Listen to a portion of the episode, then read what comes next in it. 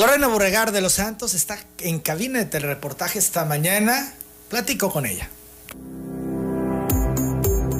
López de Antes, la firma de abogados, auditores y contadores más reconocida del sureste, presenta la entrevista con Emanuel Civilla.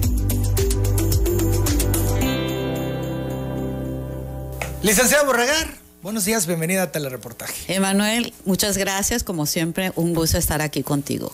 Pues empecemos con la reunión que tenías programada con el gobernador ayer, Carlos Manuel Merino. Nos compartías eso y luego también nos compartías que se suspendió ayer, que se iba a reprogramar. Cuéntanos. Sí, así es. Bueno, pues ha sido una semana, unos días realmente muy intensos con el tema de Comisión Federal de Electricidad por todo lo que se ha dado, la, los esfuerzos para invisibilizar el tema de energía eléctrica, del problema que tenemos. Y bueno, pues ayer presentamos, primero fuimos a la CFE este, el lunes ahí este pues ya este todo mundo sabe a través de redes sociales, a través de telereportajes lo que pasó donde este, no, no fuimos a la Comisión Federal de Electricidad, todos los funcionarios de la CFE sistemáticamente se escondieron, no nos dieron una explicación. Lo que sí quedó claro que esa era la parte que nosotros necesitábamos documentar para que no digan que es falso lo que decimos, es que no existe en la Comisión Federal de Electricidad un representante de la Comisión Reguladora de Energía, que de acuerdo a la ley del Servicio Público de Energía debería de haber un representante de la CRI o de la Comisión Reguladora de Energía para que nosotros como ciudadanos vayamos a presentar una queja ante la comisión diciéndoles que eh, nos parecen que son exorbitantes los recibos, que están cobrando los kilowatts muy caros, etcétera, lo que nosotros querramos. Entonces no lo hay, ahí hay una falta. ¿Por qué tendríamos que hacer eso? Porque nosotros vamos a recurrir a la vía jurídica. Hay muchas cosas, muchas verdades a medias que se han dicho, pero necesitábamos meternos realmente al tema porque no se trata solamente de descalificar a la Comisión Federal de Electricidad o al gobierno del Estado, sino hacerlo con argumentos y con bases. Fíjate esto que decías de la ruta jurídica, pues yo he visto en el caso de la CEAS en particular, Armando Padilla ha dado puntual seguimiento, creo que ha eh, metido como 20 recursos, ha ganado tres ya y por montos importantes a la CFE. Esto es, sí se puede por la vía jurídica ganarle a Comisión Federal de Electricidad. Sí, sí se puede, por supuesto que es un trabajo titánico que hay que documentar. Ya nosotros estamos pidiendo a los usuarios que se sienten afectados este los requisitos que requerimos, que es el contrato de Comisión Federal de Electricidad de prestación del servicio con la CFE, la credencial del INE y, este, por supuesto, el histórico de los recibos, que además ese es uno de los problemas que, que se van a enfrentar muchos usuarios porque muchos no tienen los contratos, tienen que solicitarlo a la Comisión Federal de Electricidad y la comisión, pues a veces no te da, o sea, se cierran y no te dan, entonces vamos a hacer un, este, un machote de escrito para que ellos soliciten sus contratos y poder jurídicamente acreditar la relación comercial que existe entre el usuario y la CFE. Y este, el tema del histórico, ahorita con toda esta discusión, Emanuel, de los recibos caros, la Comisión Federal de Electricidad en su página, cuando tú accesas a tu cuenta de usuario, no te aparecen los históricos, borran los históricos. ¿Por qué? Porque no quieren que tú veas o que tú acredites cómo antes pagabas una cantidad con la tarifa de verano, que efectivamente hay que decirlo, la tarifa de verano es la más barata. Eso es en verano, Tabasco sí tiene la tarifa más barata, eso no hay discusión ya. Sin duda, sí la tiene y además los recibos de luz lo especifican. Entonces, esa es parte de las cosas que nosotros tenemos que registrar. Es Dice tarifa 1F. Y no tiene subsidio. Entra. En verano se supone que la tarifa la tarifa tal cual. ¿Dónde entra el subsidio del gobierno del Estado? Y si yo estoy equivocada, me gustaría que el gobierno del Estado lo explicara, porque nosotros pedimos explicación a la comisión y de todo hacemos responsable a la comisión, pero yo creo que cada uno de los actores, en este caso la CFE y gobierno del Estado, que es la instancia, que es el representante, que se sienta a negociar por todos los tabasqueños en la mesa con CFE, tiene que hacerse cargo de sus responsabilidades, de sus aciertos y desaciertos. ¿Por qué nos llegaron los recibos caros? Nos llegaron caros porque la CFE no nos aplicó el subsidio que se supone debe pagar el gobierno del Estado. Hablaban de un ajuste. Esto fue el argumento que aquí en cabina nos dijo el gobernador. Aplicaron un ajuste indebido. Así lo dice el gobernador. A ver, aplicaron un ajuste, según lo que explica o trataba de explicar el gobernador, porque ellos cambiaron, según la explicación que le dan al gobernador, el periodo de facturación porque dicen que están saturados los tomadores de lectura y que cuando se les requiere técnicamente para hacer algún para cubrir algún este servicio adicional que un usuario requiera, ellos dicen que no pueden porque su carga de trabajo es este muy alta y que no les da tiempo de ir a hacer servicios técnicos adicionales, de revisar un medidor, etcétera, porque ellos nada más toman lectura. La Comisión Federal de Electricidad, según lo que le dicen al gobernador, es que ellos para redistribuir a los tomadores de lectura eh, cambian los periodos de facturación porque son 750 mil usuarios, según dice el gobernador. El gobernador dice que solamente afectó a un 6%. Es falso porque estaba dividido en dos periodos. Entonces, la emisión de los recibos. ¿A cuántos afectó entonces? Afectó, si son 750 mil, entonces quiere decir que son 375 mil usuarios afectados con este ajuste que hicieron en la facturación. El problema es que dices, hicieron un ajuste en la facturación y te cobran. Ya te habían mandado un recibo anterior de 36, de, del bimestre anterior y en menos de, de un mes entre, perdón, en 36 días te mandan un nuevo recibo, pero te mandan un nuevo recibo ya con una tarifa de invierno, la tarifa 1F, pero la tarifa de invierno. ¿Esto es sin subsidio? Sin el subsidio del gobierno. Pero había un acuerdo y aquí el gobernador anunció que hay subsidio. Sí, bueno, ahí es donde radica el engaño, Emanuel. El gobernador Adán Augusto en febrero pasado, él suscribió y anunció el acuerdo y nos dijo, vamos a tener una sola tarifa todo el año, la tarifa de verano. Entonces ahí es donde entra el compromiso del gobierno del estado para hacer las gestiones tal y como lo, lo especifica el convenio que está en la página de internet donde dice que el gobierno del estado hará las gestiones necesarias ante la Secretaría de Hacienda a fin de financiar el, el subsidio. ¿Esto lo va a tener que hacer gobierno del estado cada año? Cada año lo tiene que hacer gobierno del estado. ¿Y en esta ocasión no lo hizo? Y lo tiene que hacer, Emanuel, en tiempo y forma.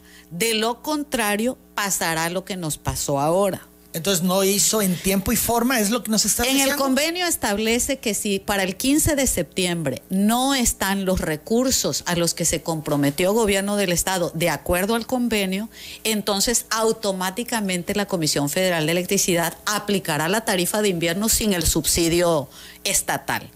Entonces, el gobierno del estado actuó con negligencia porque no hizo las gestiones ante la Secretaría de Hacienda para que nos aplicaran el subsidio de verano o el subsidio no de verano, y ahorita voy a explicar por qué, en el recibo de esta temporada de invierno. Es culpa del gobierno del Estado. Yo creo que fue negligencia efectivamente del gobierno del estado porque no hizo las gestiones. No sé quién es él o la responsable de hacer esas gestiones. No sé si hubo este falta de comunicación porque además hay que considerar que efectivamente tuvimos una transición de gobierno donde se va Dan Augusto López Hernández a la Secretaría de Gobernación. Entiendo yo que quien hacía toda esa gestión era José Antonio de la Vega y debo, quiero pensar que no hubo la comunicación en la entrega-recepción para informar a los nuevos funcionarios de cuáles eran los pendientes. Los términos del convenio. Exacto. Los términos del convenio, pero además, o sea, los, los este, temas claves que, no que requerían de atención inmediata en la agenda del nuevo gobernador. Entonces yo creo que tenemos que hablarnos con verdad, Emanuel, decir las cosas a los ciudadanos realmente como son. En esta ocasión creo que hubo negligencia de parte del gobierno del estado porque no hizo las gestiones de acuerdo a la información que nosotros hemos este, recabado, no hubo la información necesaria entre la administración este, de Adán Augusto, los funcionarios y esta administración. ¿Tuvo que haberlo hecho Sedener?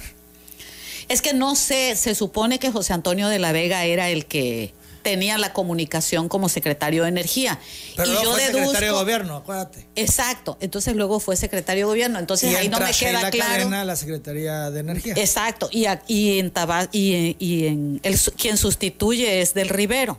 Entonces no me queda claro responsabilidad de quién era, si de del Rivero o de la Secretaría de Energía. Bien. Que eso es el gobierno del estado o el gobernador quien tendrá que aclararlo. Entonces, lo que tú has eh, llegado en conclusión después de revisar todo y sin ninguna explicación de CFE porque no te atendieron, es que el convenio no se aplicó porque no se hicieron las gestiones en tiempo y forma y por ello viene el recibo a como viene, Sí, sin el subsidio. Es correcto. CFE aplica directo este, la tarifa de invierno crudamente tal y como está establecida, la tarifa 1F, pero en tarifa de invierno. Ahora nos ha dicho el gobernador que se reflejará en el próximo recibo eh, correctamente lo que se pudo haber pagado de más en este recibo.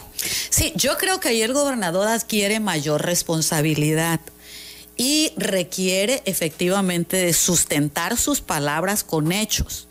Porque además, o sea, si hubo un incumplimiento de parte del gobierno del estado, claro que cómodamente CFE pues no ha salido a dar la cara porque tendría que balconear la ineficiencia de gobierno del estado.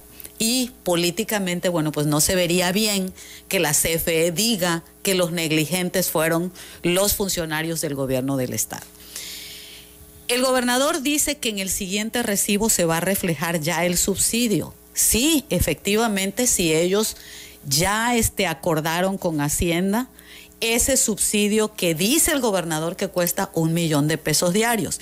Y todo el mundo hace cuentas y dice, si el gobernador dice que cuesta un millón de pesos diario al, estado, al presupuesto o al estado de Tabasco, la, el subsidio de la tarifa en Tabasco, todo el mundo hace cuentas de, de este, los 12 meses del año.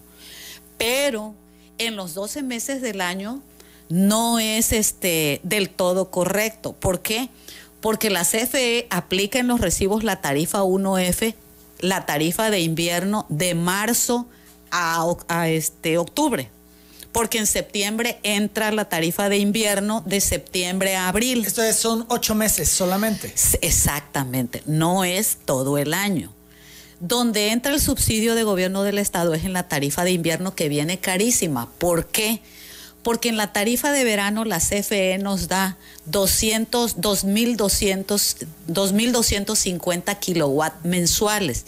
Esto es que son 5.000 kilowatt en la tarifa de verano, subsidiada por la tarifa 1F. Pero en invierno, en la tarifa 1F, solamente considera en el, en el básico 150 kilowatts.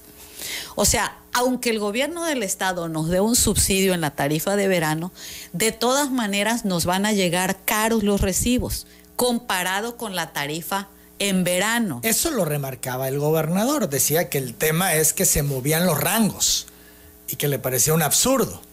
O sea, se mueven los precios del kilowatt Sí. de acuerdo al número de kilowatt que establece. Se reduce en comparación con lo que ocurre en verano. Exactamente. Entonces, la gente está acostumbrada a gastar en verano 5 mil kilowatt en el bimestre y de pronto resulta que te hacen el cambio a tarifa de invierno, que en Tabasco todos sabemos que no hay invierno, sí, pero resulta que nada más son 150 kilowatt.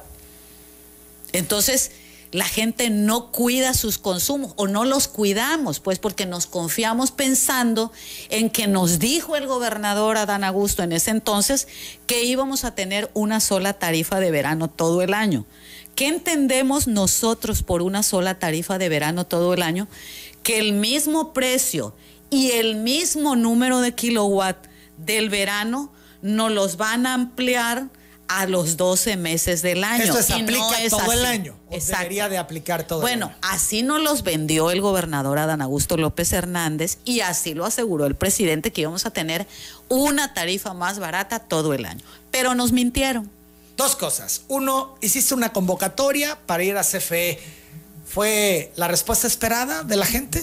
Sí, la verdad es que fue más de lo que esperábamos, tomando en cuenta que nosotros no estamos pensando en hacer movilizaciones multitudinarias, ni mucho menos. ¿Por qué? Pues porque por el tema de la pandemia, por el tema de este, de que es muy expuesto, toda vez que luego hay infiltrados, se generan disturbios, entonces yo creo que es innecesario hacer eso. ¿Era alrededor de qué, 20 personas? No, yo creo que fueron como 40, 50 personas entre los que fueron llegando y este y los que se comunicaban con, con nosotros a través de vía Facebook porque hicimos la transmisión en vivo, porque además era cubrir el expediente de la ruta jurídica para que quedara constancia que nosotros Esto llegamos a pedir una explicación por estos recibos que ustedes exhibieron ahí, ahí dimos cuenta puntual de los recibos disparados en los consumos. 855, otra cosa, ha solicitado que haya un decreto presidencial para establecer tarifa única de energía para Tabasco. ¿Esa es la solución? Mira, no e, es la solución en cuanto a que se establezca legalmente la tarifa, aunque también hay que decirlo platicando con algunas gentes, este, con el ingeniero Goiribuyea, que es una gente muy enterada y que nos está haciendo favor de hacer la revisión técnica para ver si desde el punto de vista jurídico nosotros tenemos, el, del, del punto de vista técnico nosotros tenemos elementos para este, demandar a la CFE y él, bueno, nos hace un diagnóstico y nos, nos da luces sobre los temas que tenemos que considerar, la parte fina, para poder tener éxito, porque no se trata de mandar a la CFE y hacerlo infructuosamente, porque además muchos abogados a los que yo quiero agradecer, de verdad están poniendo su conocimiento, su tiempo para elaborar las demandas de esos ciudadanos a los que nosotros pues obviamente que no les vamos a cobrar sino es una una una demanda este y un trabajo pro bono. Esto es no tendrán los ciudadanos que seguir su procedimiento y conseguir un abogado y demás, sino nosotros lo haremos. ¿Montarán que una oficina, Lorena? No, no montaremos una oficina porque eso eh, implica gastos, sino ahorita tenemos la ventaja de las nuevas tecnologías, nos pueden mandar la información vía WhatsApp el, lo que ya les pedimos, el contrato de luz, este, el recibo del histórico, los recibos históricos y su copia de credencial. Y con ellos ustedes realizarán la denuncia. Exactamente. Entonces hay una ruta jurídica como el camino final. Exacto. En los casos donde tengamos elementos. En otros casos, el ingeniero Burigulloa nos está auxiliando para hacer un menú de posibilidades de por qué mucha gente le llega su recibo caro porque tienen deficiencias en su red eléctrica interna, porque tienen equipos este, muy viejos que gastan más luz de la que tradicionalmente este, se debiera de gastar. En fin, hay muchas cosas, o sea, hay muchos aspectos que se tienen que considerar. No es solamente decir, me está robando la CFE, no es solamente se decir... Se tiene que demostrar, tienen que haber elementos, evidencia de ello para que pueda proceder, si no, sería pues inútil, ¿no? Sí, porque los ciudadanos decimos, es que nos dicen mentiras, nos mienten Sí, pero nosotros tenemos que asumir también real y objetivamente cuál es la condición de cada una de las casas habitación y de los consumos. 8 de la mañana, 58 minutos. En este contexto, ¿qué pito toca Lorena Borregar? Eso cuestiona el diputado Emilio Contreras. Vamos a la pausa, regresamos.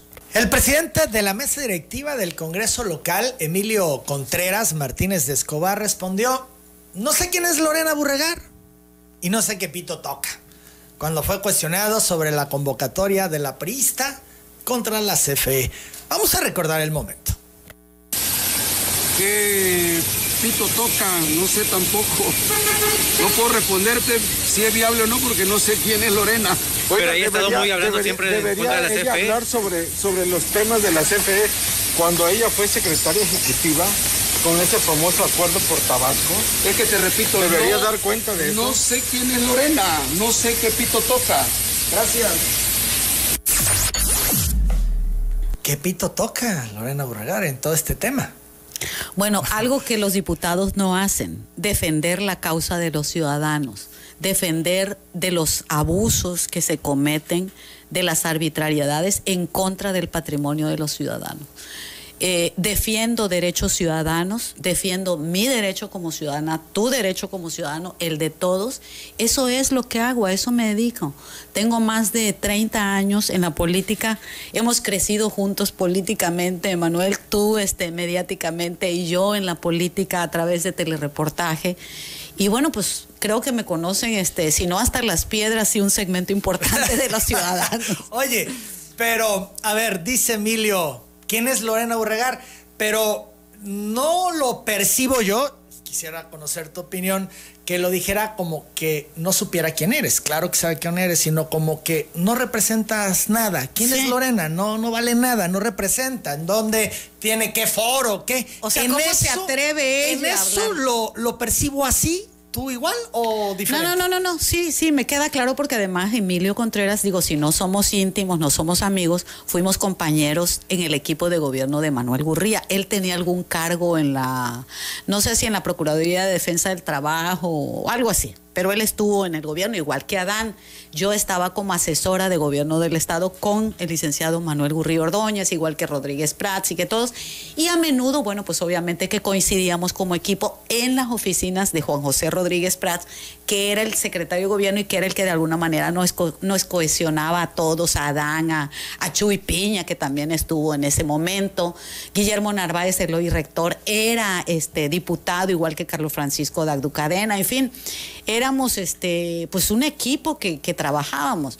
Entonces, no, no pienso efectivamente que lo haya dicho como diciendo es que no la conozco, sino con qué derecho ella habla sobre el tema de Comisión Federal de Electricidad, como diciendo yo soy diputado, ella no tiene ningún cargo. Pero bueno, esa es parte de la, de la ignorancia de muchos este, políticos, entre comillas, que no entienden que la política no es tener un cargo solamente. Quienes somos políticos profesionales no requerimos de un cargo para hacer política. ¿Emilio es un político profesional? Pues es diputado, pero lo sacaron de su casa. Él desde el gobierno de Gurría no había tenido ninguna otra función. Entonces, este, es evidente y además por el desempeño de su actitud, pero además de muchos diputados, por ejemplo, como el coordinador de la bancada, que no líder de la bancada, porque un líder, un líder es otra cosa. Él coordina la bancada de Morena en el caso de Jaime Lastra. Pero no es el líder. Pero eso es lo mismo. No, no es lo mismo. Un líder no requiere nombramiento. Un líder es el que abandera causas. Un líder es el que convoca, a los ciudadanos, a los electores.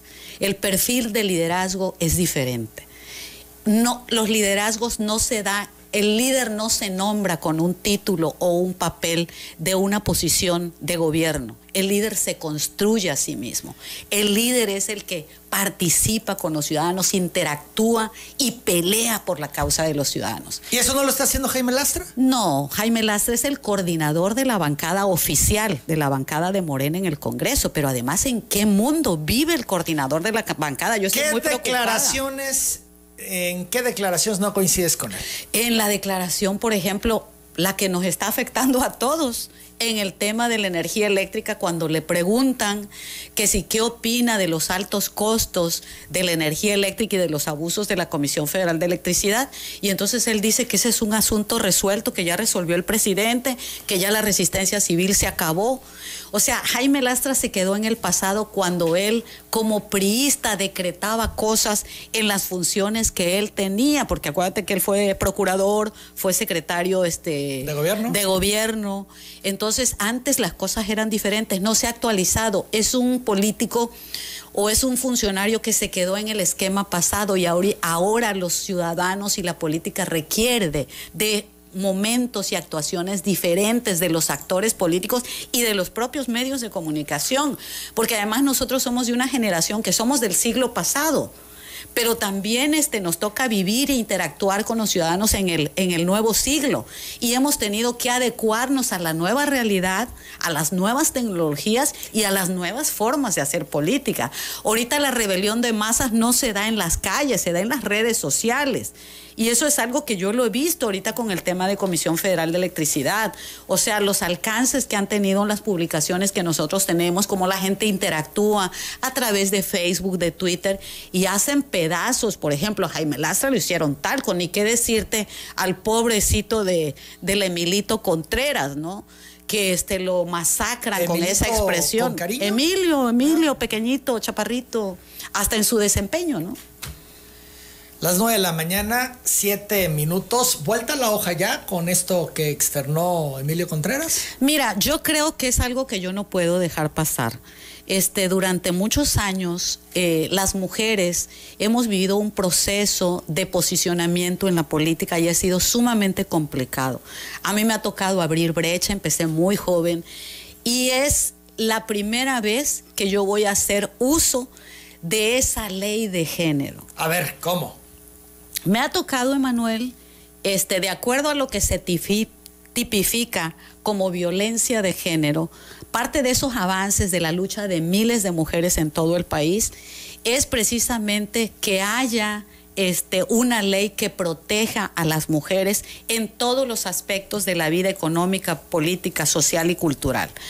Y para eso hemos trabajado muchas. Entonces, antes, cuando hacíamos política, por supuesto que recibíamos violencia de género o bullying recibíamos propuestas indecorosas que a veces nos teníamos que tragar y quedarnos callada. En mi caso, esta es la cuarta ocasión que recibo una agresión. Pero tú habías dicho en alguna ocasión que, bueno, pues estás en, la política al igual que los hombres y que eh, nada de esas figuras. Claro, que tú tienes que abrirte un espacio por ti misma y que efectivamente en el debate debemos ser iguales, porque además en inteligencia, en conocimiento, en, el, en, la confrontación este, de ideas, pues obviamente que tú no puedes estar este, poniéndote roñosa, como dirían los jóvenes este, coloquialmente. Vale la pena comentar, Lorena, que, bueno, yo he sido testigo que han habido reuniones y han habido puros hombres y Lorena. Y no hay diferencia, pues esto es en el diálogo, en el tú a tú, en la plática, en el debate. Eh, siempre ha sido así. Sí, yo nunca he hecho uso de traer faldas para este que me privilegien. Digo, obviamente quienes hacen política pues son atentos, corteses conmigo pues por ser mujer, pero en el momento del debate, de la discusión, como tú bien señalas, o sea, no hay ninguna diferencia. Y creo que no debe haberla, pues no podemos las mujeres escudarnos en nuestras faldas para recibir privilegios, como también se está abusando del tema de ser mujer. Pero a ver, entonces, Lorena, lo que nos estás diciendo, porque decías por primera vez, es que vas a presentar un recurso por violencia política de género. Vamos a la pausa. Regresamos. Lorena Burregar va a denunciar a Emilio Contreras, el presidente del Congreso tabasqueño. Fíjate que en otro momento yo no hubiera hecho uso de ese recurso, pero realmente debo decirte que he recibido una cantidad impresionante de opiniones, de comentarios y a veces este, la propia personalidad mía tan fuerte, tan de confrontación, tan, tan de decir las cosas este, por su nombre me, llevan a tener que hacerlo. O sea, muchas mujeres eh, me han hablado, muchas amigas, muchos personajes, los propios medios, pues lo platicaba contigo.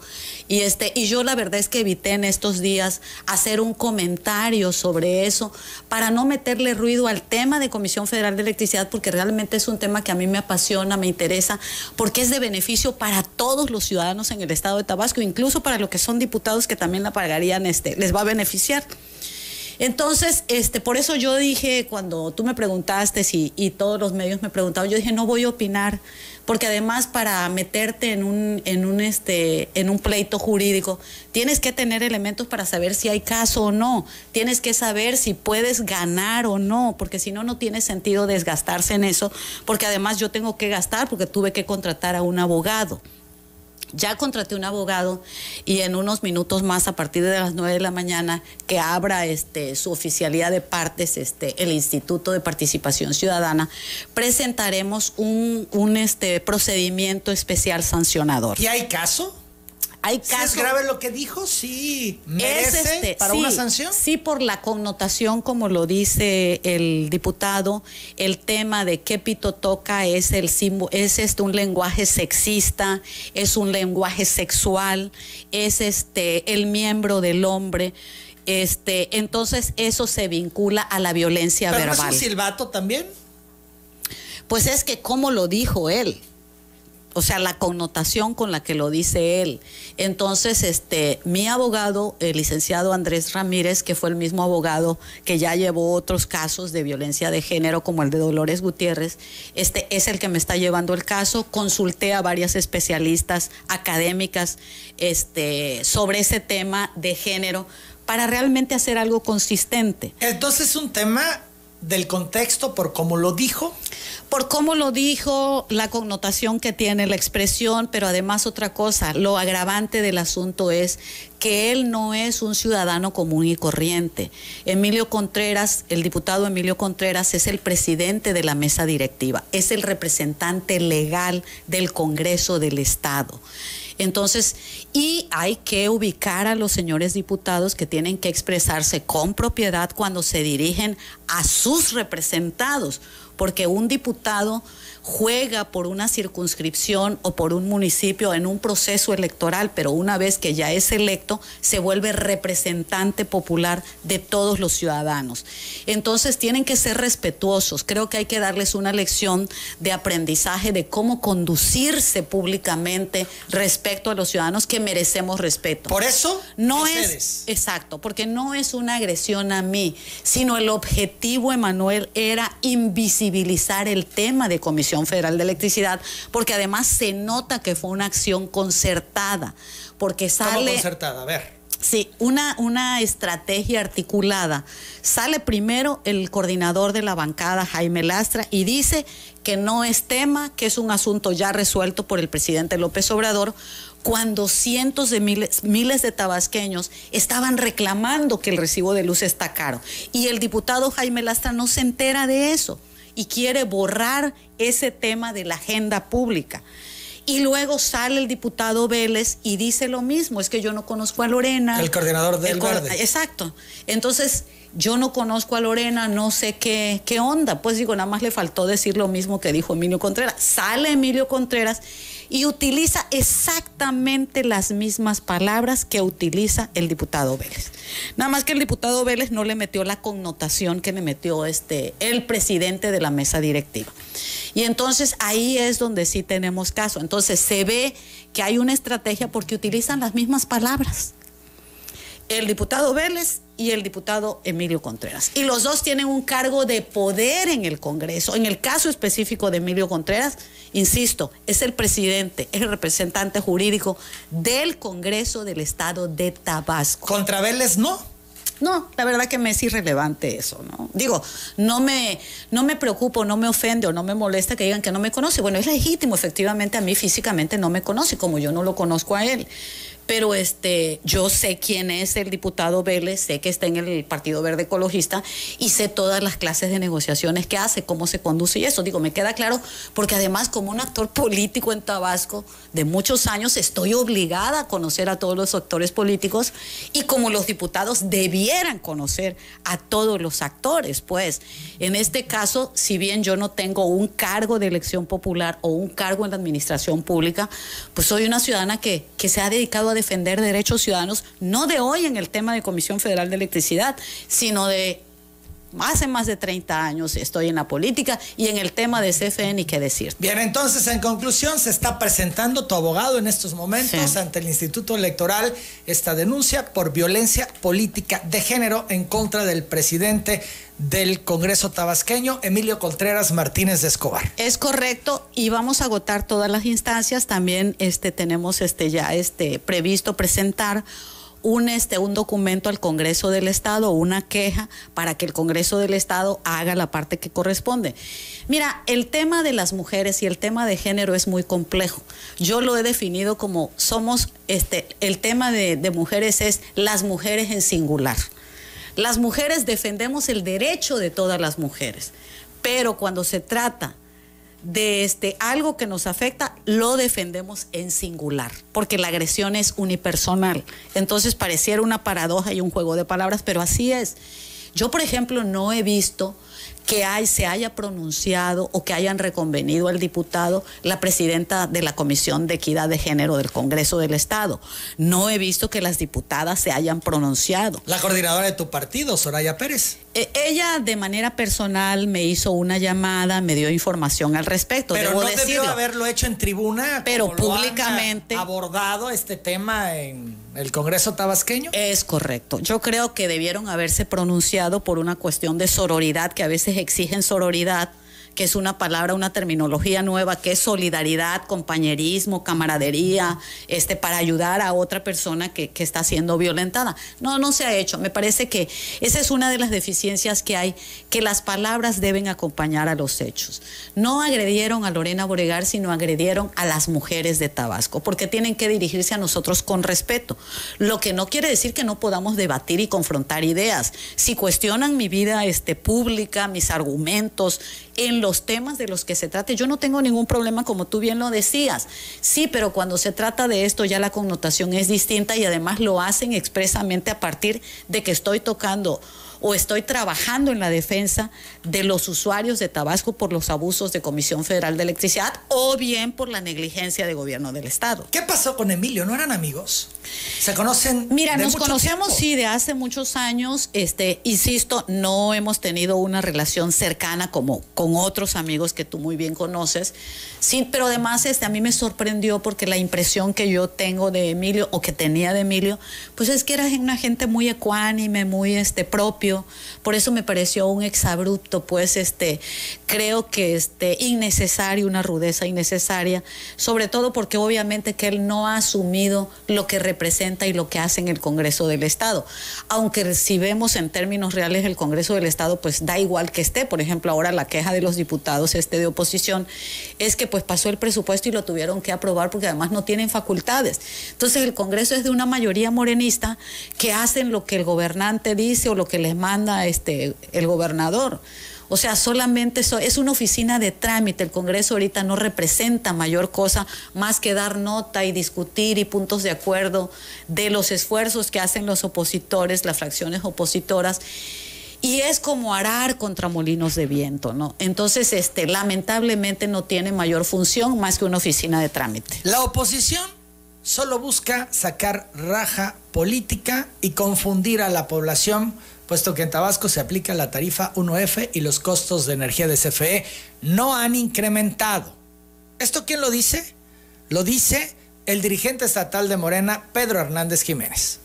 Nuestro gobierno federal y estatal está viendo sobre la tarifa justa para los tabasqueños, nada más que hay que tener paciencia. Deuda histórica no la hay. Entonces se cumplió con lo que dijo nuestro presidente y nuestro gobernador, que si han caído en deuda es a partir de ahora, ¿no? Entonces no hay ninguna deuda histórica, como dicen otros partidos, los que andan buscando seguir siendo rajas políticas, pero lo peor, que confunden a la ciudadanía. Yo le hago el llamado a la ciudadanía que no caiga en los juegos político. La posición del partido en Tabasco. Mira, es verdaderamente lamentable que tanto los diputados de Morena como el dirigente del partido no entiendan en qué mundo vivimos. O sea, no están ubicados en la realidad. En el caso de Jaime Lastres, de una generación este, del siglo pasado, igual que yo, nada más que él no se ha actualizado porque evidentemente no ve redes sociales, no escucha telereportaje, que es donde se detonan los, los, los este, temas sensibles. Aquí todos los días viene la gente a quejarse. No hay un día que prendamos el radio que no escuchen con Hugo en Noticias en Flash, en fin, y en todos los programas en, este, en otras estaciones de radio, con Carrera, con Urcola, con todos. Entonces, ¿sabes qué? ¿En qué mundo vive el dirigente de este de Morena? Digo, obviamente él nada más es, es, está de membrete ahí, pero por ejemplo los diputados.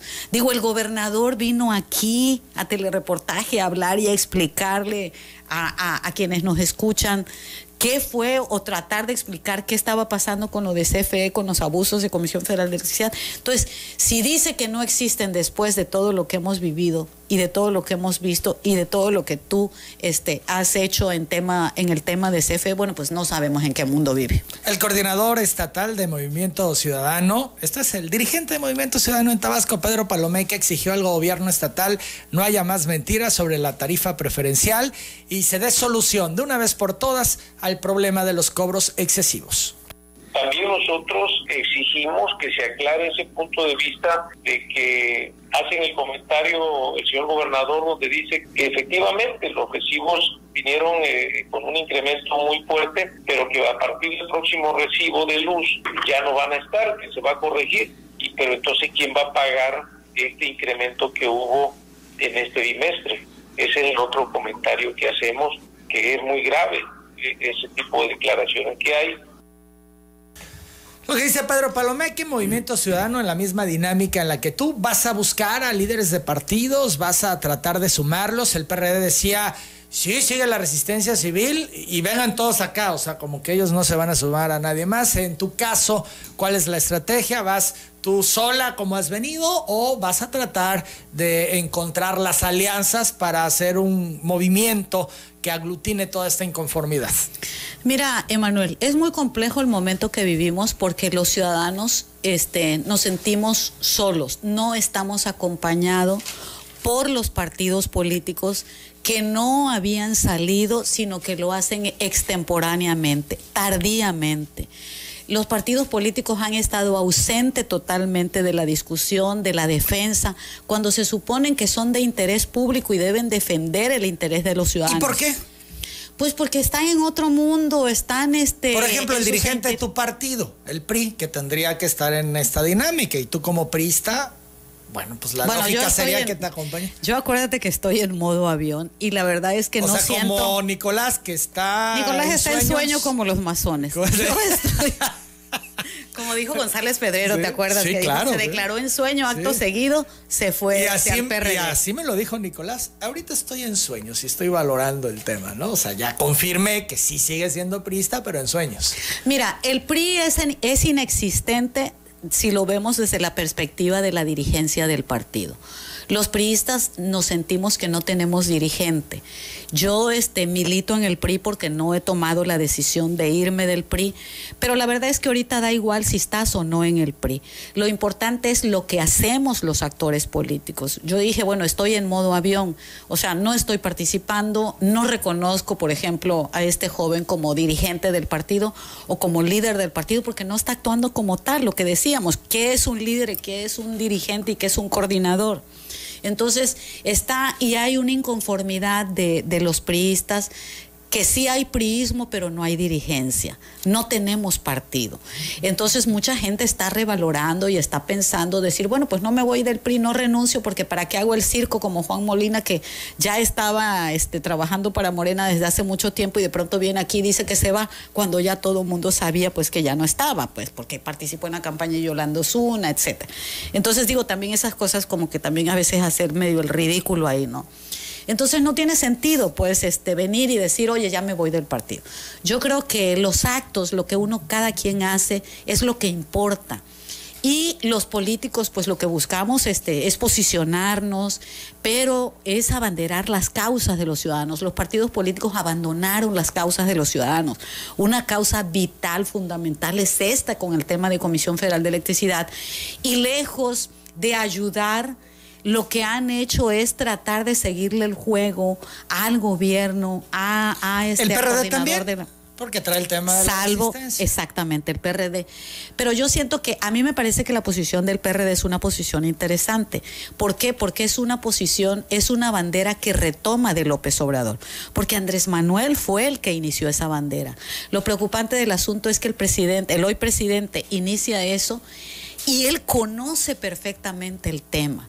Pero ¿cómo es posible que conociéndolo y siendo nuestro paisano y habiéndonos prometido una tarifa de luz más barata, hoy todavía sigamos peleando ese tema que debiera ser un que sí tenemos la más barata en verano, pero que tenemos una cara en invierno. Sí, exactamente. Entonces, esas son de las cosas pues que no entendemos y por las que estamos inconformes. Lorena, último. Eh, importante preguntarte, ¿te interesa todavía reunirte con el gobernador Carlos Manuel Merino. Esto es, había una solicitud de tu parte, él te concede eh, la reunión, te piden que se posponga, eh, ¿no te han dado fecha? Mira, el objetivo de la reunión era justamente platicar con él sobre los puntos este, finos del tema de qué debería contener el acuerdo. Nosotros ayer eh, este, fuimos al, al, a Palacio de Gobierno donde como cualquier ciudadano presentamos este en oficialidad de partes porque ni siquiera nos dejaron entrar este más allá de la puerta y una señorita en la puerta nos recibió, entregamos el escrito con los puntos que nosotros creemos que debe contener, que es que este, aquellos usuarios que pagaron los recibos caros porque así les vino y por temor a que les cortaran, hicieron la erogación y pagaron esa cantidad exorbitante que se les bonifique en el próximo recibo, partiendo del supuesto que el gobernador nos está diciendo la verdad y que en el próximo recibo ya se va a acreditar el subsidio este, que por ejemplo, este, que no haya cortes masivos de luz, esa parte es muy importante, que nos apliquen el subsidio efectivamente, pero el subsidio de verano en la próxima, este, en la próxima emisión de los recibos. El tema del decreto, este, y por supuesto, pues que la Comisión Federal de Electricidad actúe con mayor sensibilidad. Entonces, ya no hay interés de reunirte cara a cara con él. Pues es que más que reunirse conmigo, que además yo no había pensado en ir sola porque había yo invitado a empresarios representativos que también son usuarios de Comisión Federal de Electricidad, este, a ciudadanos de municipios, usuarios inconformes de distintos municipios, íbamos a ser 10 o 15 personas, precisamente para evitar que dijeran como dicen, luego suelen decir que uno empieza a posicionar un tema, pelear una causa y después es que quieres ir a negociar. Entonces, para evitar eso, bueno, pues que el gobernador también escuchara el sentir de los ciudadanos, la queja de los ciudadanos y qué tanto nos duele el tema de las tarifas eléctricas. Entonces, ya no hay interés, ya entregaste el escrito con los puntos finos, como dices, de los temas que crees tú es la ruta por la que se debe de transitar. Ya no ¿te reunirías con él? Pues mira, digo, si hubiera el interés del gobernador, pues hacerlo, pero ahí sería, este, yo creo que ya sería una, una reunión este, estéril. Honestamente, en lo personal, yo ya no tengo tema con él, ya lo hicimos públicamente, ya presentamos el escrito y ya le corresponde al gobernador como el responsable de, del estado de Tabasco dar una explicación sobre este tema que hemos hablado, por qué no se pagó el subsidio en tiempo y forma, por qué no se hizo la gestión. Y además el argumento que me pusieron a mí es que no se iba a dar la reunión con el gobernador porque el gobernador tenía previsto reunión con Comisión Federal de Electricidad con este los funcionarios que venían de México para ya suscribir o, o, hacer oficial ya los nuevos acuerdos.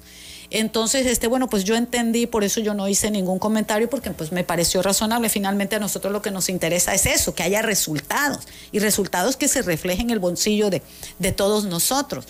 Entonces, pero ahorita pues ayer estuvimos esperando, lo comentamos tú y yo, no ha habido este ningún anuncio como nos habían dicho que, que iban a anunciarlo ya.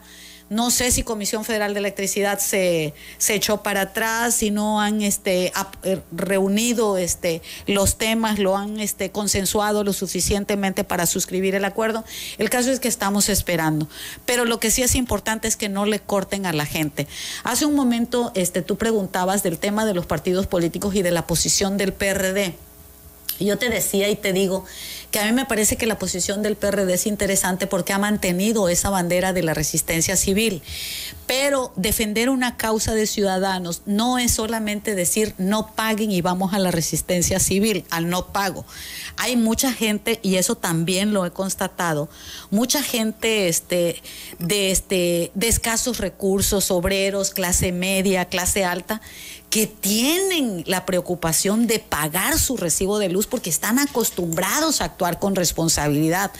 Pero también están molestos, Emanuel, porque dicen es que no voy a pagar esa cantidad, por ejemplo, a una gente de clase alta en un fraccionamiento como Campestre o como Prados de Villahermosa o como Bonanza Plus, les llega normalmente un recibo de 4, 5, 6 mil pesos caro y de pronto le ponen 26 mil, 28 mil, 30 mil pesos y dices, oye, pues ¿cómo voy a pagar esa cantidad? Es un abuso, o sea, es un asalto a mano armada. Como hay personas donde sí tenemos casos bien concretos, como el de la señorita este, Alejandra Gabriela Reyes García, que pagaba 288 pesos o 162 en un recibo y de pronto le llega, Emanuel, un recibo de 11 mil pesos. De 200 y 300 pesos a 11 mil pesos. a 11 mil pesos, pero además no pone Comisión Federal de Electricidad como legalmente correspondiera poner cuáles fueron los consumos y el precio de los kilowatt a los que se le está este, haciendo. Este es un caso muy interesante. Irregularidad total, en el planteamiento del total, recibo. Total. Lorena, me tengo que ir a la pausa. Yo agradezco mucho tu presencia. Estaremos muy pendientes. Hay muchas llamadas aquí, gente saludándote y también planteándote situaciones. Te entrego todo. Una de ellas, María Guadalupe Leo, pide un número telefónico para que te puedan exponer el problema o de qué manera te pueden contactar? Sí, este, a través de Facebook, a través de este WhatsApp, de Twitter, de redes sociales, pero con mucho gusto les doy mi teléfono, es 9933 186868. Yo con mucho gusto les respondo con correos de voz, con mensajes y este con llamadas. Yo estoy a sus órdenes, encantada de este de ayudar en este tema que me parece, insisto, es una causa de los ciudadanos, una causa justa, Manuel. Y yo no me quiero ir sin antes agradecer a Telereportaje, a la estación, el apoyo que ha habido para todos, para todos los ciudadanos en este tema que nos hemos sentido acompañados, solidarios, porque como bien decías, están cumpliendo con esa función que tienen los medios de comunicación, que es la función de informar puntualmente y de ser socialmente útiles. Yo voy a continuar con esto, Emanuel, vamos a continuar la ruta jurídica con los abogados, con los técnicos que nos están haciendo favor de revisar recibo por recibo para ver y clasificar todos los casos, que es una labor titánica porque son un mundo de recibos, pero bueno, aquí estamos. De verdad, Muchas, muchas gracias. Y esperemos que la comisión no siga actuando como Jalisco, ¿no? Porque Jalisco nunca pierde, pero cuando pierde arrebata. Así es la Comisión Federal de Electricidad. 937, gracias Lorena Burregar. Yo hago la pausa. Antes les digo que el presidente ha anunciado que ha propuesto a Graciela Márquez como nueva presidente del INEGI para relevar a Julio Santaella. Volvemos.